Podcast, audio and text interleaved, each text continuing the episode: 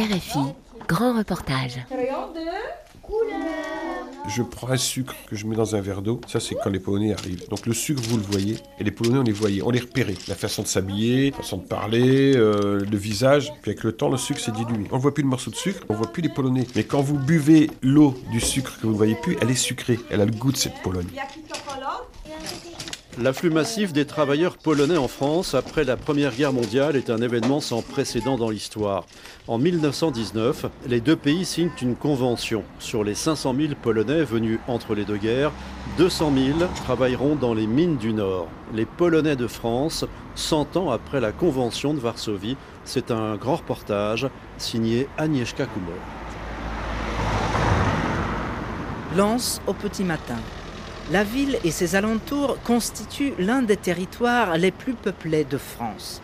Avec son équipe de football, son musée Le Louvre-Lens et ses maisons en briques typiques du Nord, la ville témoigne de l'histoire mouvementée de cette région, l'ancien bassin minier. À la faculté Jean Perrin, où il nous a donné rendez-vous, Henri Dudinski se souvient. Où êtes-vous, ces milliers de Ch'tiski Je vous sens près de moi les Marcin, Wojciech, les Tata Mama, Babcha, Boucha, vous me manquez tant. Ces prénoms que murmure Henri, ce sont ceux de ses proches, des fantômes que cet ancien directeur des éditions à la Voix du Nord fait revivre dans son spectacle Stanis le Polac. Avec moi, vous allez chanter Stolat, Stolat, en français. Cent ans, cent ans, qu'ils nous vivent longuement. Je raconte l'histoire de mes grands-parents, surtout mes deux grands-pères, qui s'appelaient Marcin et Wojciech. Vous imaginez une affiche présentant le, spectacle avec Wojciech le polonais, ça va pas passer. Alors j'ai pris une contraction d'un prénom que tout le monde connaît ici en France, Stanis. Il s'appelle Stanislas Pavlak. Et beaucoup de gens disent sur Pavlak Polak, alors que c'est pas du tout ça. Alors si c'est ça, je veux dire le Polak, parce qu'effectivement, dans ma jeunesse, mais moins moi, mais surtout mes parents et grands-parents, on disait souvent sale polac. Et en fait, j'explique dans la pièce très rapidement que polac, ça veut dire polonais en langue polonaise. Ancien consul honoraire à Lille, vice-président de l'Institut des civilisations et études polonaises de l'Université d'Artois, Henri Dudinski se considère d'abord comme fils et petit-fils de mineurs. Je suis né le 15 juillet 1955 dans un coron des mines à Liévin, dans un quartier qui s'appelle Calonne. Là où mes grands-parents sont arrivés en mai 1922, très précisément, l'école euh, française, euh, laïque, républicaine, euh, liberté, égalité, fraternité. Donc on était baigné entre deux cultures franco-polonaises, la troisième culture, c'est la culture germanique, puisque mes grands-parents sont nés à l'époque où la Pologne n'existait plus et sont nés dans la zone prussienne, donc ils ont une éducation obligatoire allemande. J'ai été élevé par une grand-mère qui s'appelait Josefa Bock. Je crois que c'est ma grand-mère qui a pris ma main et qui a écrit la pièce à ma place avec mon père. Et puis la quatrième culture, c'est la culture ch'ti. Parce qu'on est ici dans une région des mines qui a son propre langage, qui est le picard, qui est le ch'ti, mais adapté à la mine. Et quand les Polonais ont descendu du train, ils croyaient entendre parler français, mais ils entendaient parler ch'ti. ils ont créé une langue qu'ils ont mélangée avec l'allemand, le polonais, le français, le ch'ti. Ça donnait ce que j'appelle le ch'tiski. L'arrivée massive de ces étrangers provoque parfois les insultes et les violences. C'est une concentration énorme sur un petit territoire de gens qui ont leur propre culture à la fois musicale, euh, historique. Ils viennent avec leurs habitudes alimentaires, ils viennent avec leur musique. Les Français ont découvert que le bandoneon n'est pas un instrument argentin, mais plutôt allemand et polonais.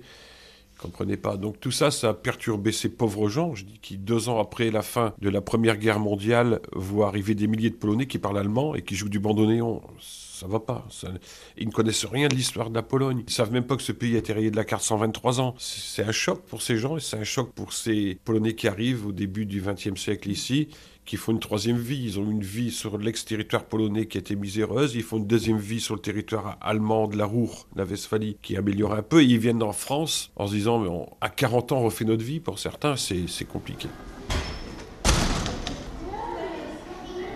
L'exposition entre deux, présentée au centre historique minier de Leward, une cité minière située à 30 km de là, nous permet de comprendre l'impact économique de cette immigration. Virginie Malolepsi, directrice des archives et co-commissaire de l'exposition. Entre deux pour signifier entre deux pays, entre deux guerres, puisque c'est la période principalement concernée par la grande immigration polonaise euh, ouvrière durant l'entre-deux-guerres. Mais euh, c'est également le centenaire des accords franco-italiens, des accords euh, franco-tchécoslovaques.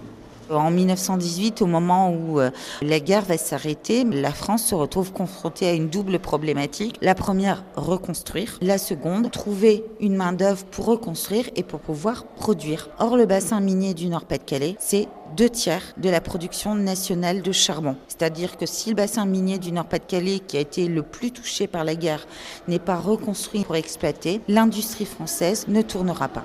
Au total, 24 nationalités se succèdent pour travailler dans les mines. Les Polonais sont les plus nombreux. Des centres de recrutement ouvrent en Pologne. Les candidats au départ passent des contrôles, signent un contrat de travail et munis d'un passeport partent vers l'inconnu.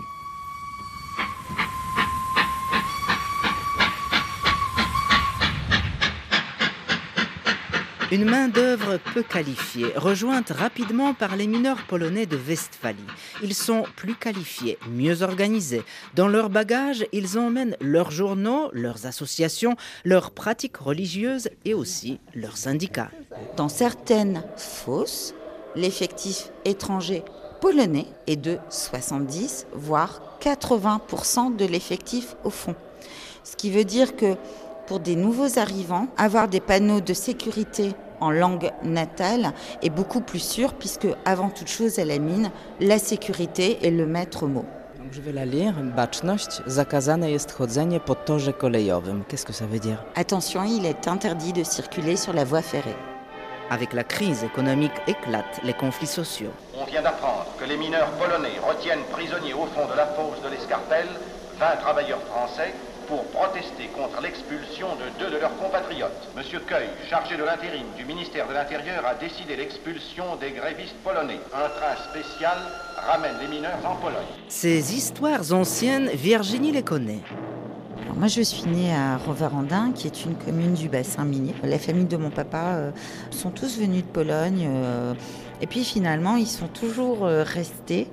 Ça veut dire que euh, je suis un multiple. J'ai euh, des cultures euh, différentes, même si je ne pratique pas euh, la polonité euh, comme certains, même si je ne parle pas la langue.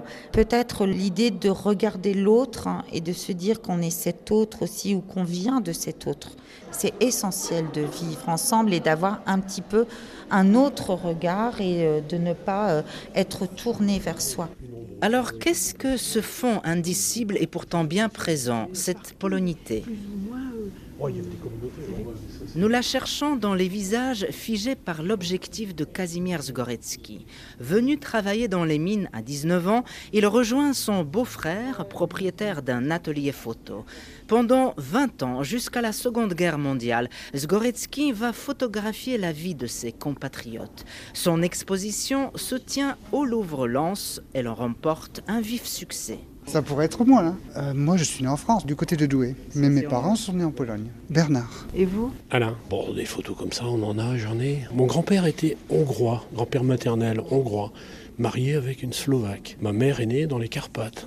Par contre, mon père était polonais de Poznan. Ils sont arrivés en France. Ils se sont donc rencontrés dans les années 30. Mais c'est marrant quoi, de retrouver ça. Il y en a qui n'ont jamais euh, d'ailleurs accepté de se naturaliser. Ils sont restés polonais. Marie Lavandier, directrice du Louvre-Lens, note le regard attentif du photographe. Ces photos, elles sont très travaillées, elles sont bien cadrées. Après, moi, j'y vois plutôt une attention très précise aux personnes qu'il photographie. Alors, à ça, il y a plusieurs raisons, à mon avis. Ces photographies qui prend pour des raisons administratives. Les photographies un peu plus cérémonielles, euh, où les personnes, euh, généralement très bien habillées, on peut presque dire euh, endimanchées, hein, euh, posent devant des décors d'intérieur bourgeois.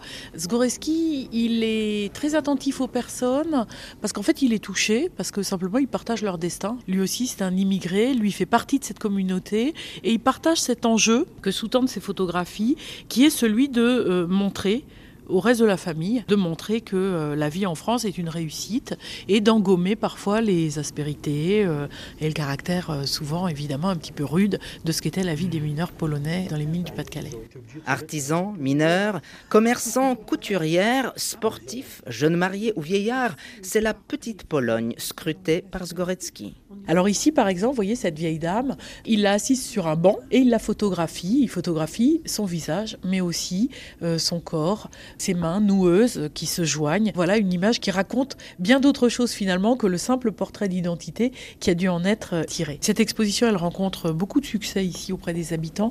Ils découvrent finalement à travers toutes ces figures euh, un destin, le destin d'un pays qui a été privé d'État pendant un siècle et demi, et du coup d'un pays qui a appris à exister par-delà lui-même, en dehors de ses frontières. Et c'est ça finalement que Kazimierz Goreski raconte, peut-être sans le savoir, de l'intérieur, en photographiant inlassablement ses compagnons d'exil aussi, mais aussi surtout ses compagnons de persistance, de réinvention permanente de ce que c'est qu'être un Polonais dans l'Europe du XXe siècle.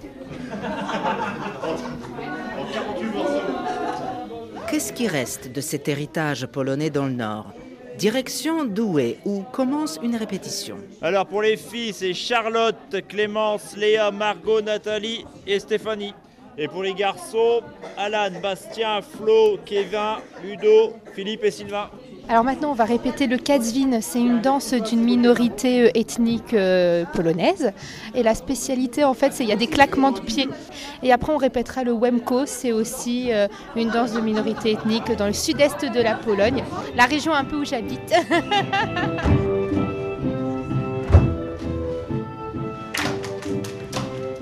Professeure des écoles, Nathalie Rowell préside l'association de chant et danse folklorique Polonia de Douai. Depuis 30 ans, cette association réunit des employés de bureau, des commerçants, des garagistes, des étudiants ou encore des ados prêts à partager leur passion avec les autres, comme Nathalie. C'est ma mère qui est euh, venue en France à 21 ans quand elle a épousé mon père français. Je suis née à Lens dans le bassin minier. Ah ben moi je suis très très fière de porter cette identité polonaise. Donc dès que je rencontre des nouvelles personnes, ils savent très rapidement que je suis d'origine polonaise, que j'ai de la famille en Pologne, que je pars souvent là-bas. C'est voilà, ça fait partie entièrement de moi et je sais pas caché du tout quoi. C'est au contraire. Alors nous ce qui est important, c'est de perpétuer tout ce que l'on sait à nos jeunes. Donc euh, ici c'est une association familiale, donc trois générations, ce qui fait qu'il y a les grands-parents, les parents et les enfants. C'est pour ça qu'on a aussi des jeunes dans notre association. Et ça c'est très important de leur expliquer les danses, les pas, pour que après bah, les retiennent bien et puissent à leur tour perpétuer tout ça.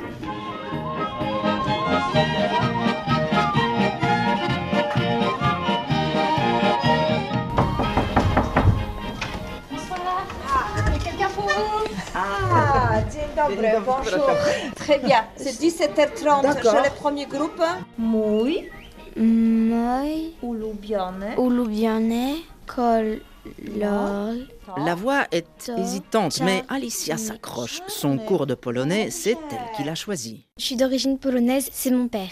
Vivijas. En polonais, c'est Vivias. Mes grands-parents vivent à Bruy-la-Bissière et on parle souvent en polonais. Pas complètement, quelques mots. Chloé, bah, j'ai appris euh, des choses sur la Pologne, du coup je voulais apprendre la langue. Emma, c'est plus des origines lointaines. C'est la mamie à mon père. Parce que c'est bien d'apprendre une nouvelle langue, et surtout vu que c'est nos origines. Je m'appelle Lilou. Par exemple, ma tata euh, a des anniversaires, elle fait euh, des gâteaux polonais. À chaque fois que je vais chez elle, bah, je mange des gâteaux polonais. Des krusziki, des makots, placek. Il y a une église c'est surtout un mur qu'il y a dedans, qui a été sculpté par des Polonais.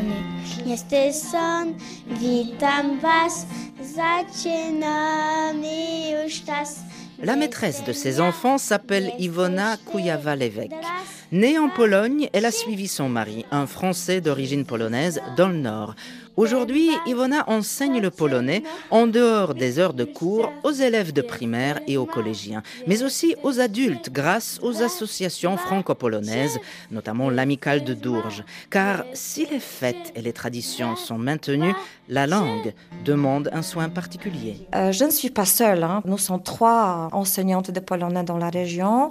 Avec moi enseigne Madame Maryla Ścieszek-Fontaine dans la région de Lens et Madame Markowiak, plus loin un petit peu dans la bourgeoisie. Alors, les élèves euh, aujourd'hui sont d'origine polonaise.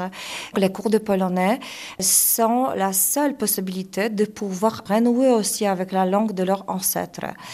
C'est pourquoi aujourd'hui, on offre les cours de polonais pour chacun, parce que les anciens parlent encore le polonais, mais c'est une langue avec de traits de début du XXe siècle, avec énormément de euh, mais aussi avec de régionalisme, mais aussi de germanisme, parce que les Polonais qui sont venus directement de Westphalie, ils ont apporté aussi de euh, germanisme. Un travail difficile mais gratifiant. Notre rôle, c'est enseigner la langue polonaise moderne, actuelle. Et surtout enseigner la langue polonaise qui est la seule passerelle qui euh, permet de encore perdurer les liens entre les familles. Euh, la Pologne aussi, l'image de la Pologne, elle restait très figée, c'est-à-dire c'est pareil, elle est restée bien au début du XXe siècle. Et donc notre rôle aussi, c'est justement promouvoir et faire connaître la Pologne d'aujourd'hui, l'art, la culture, la littérature aussi. Alors Szymborska et récemment aussi Olga Tokarczuk, notre nobliste, très très fière de prix Nobel.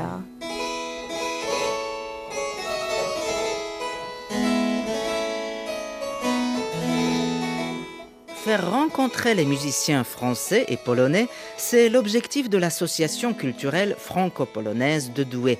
Claveciniste, membre de l'Orchestre national de Lille, Kasia Tomczak-Feltrin est la directrice artistique de cette association qui vise notamment le jeune public. Ce qui est sympa, c'est toujours cet esprit de convivialité qui euh, accompagne euh, nos concerts. Nous souvent proposons les pots pour notre public.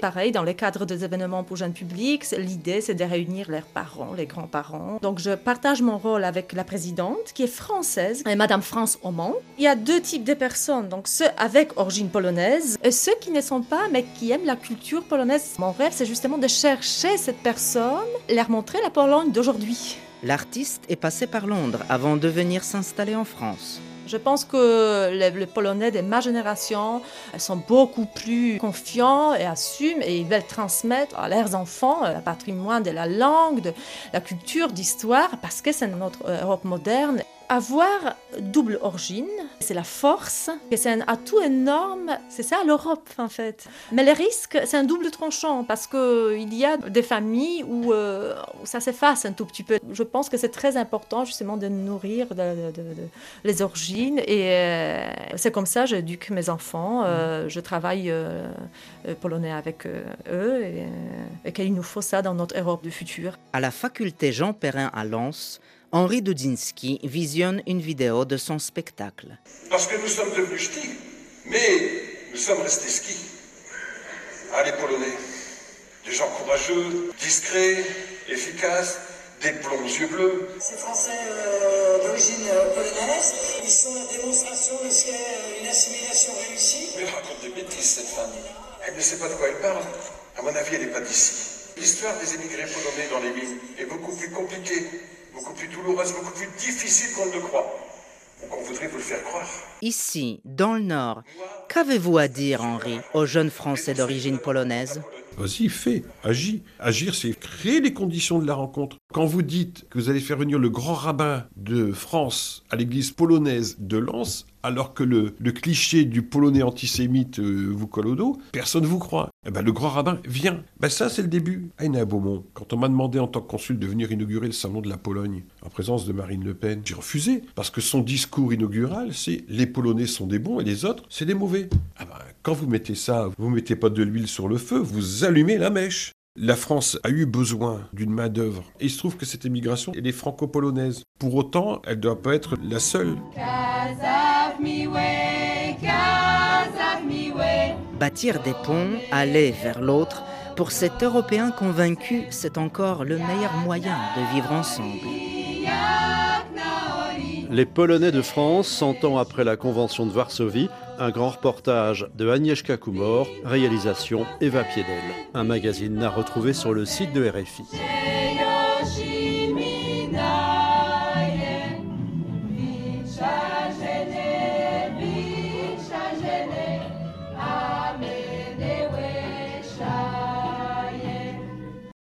Appelez-nous, exprimez-vous.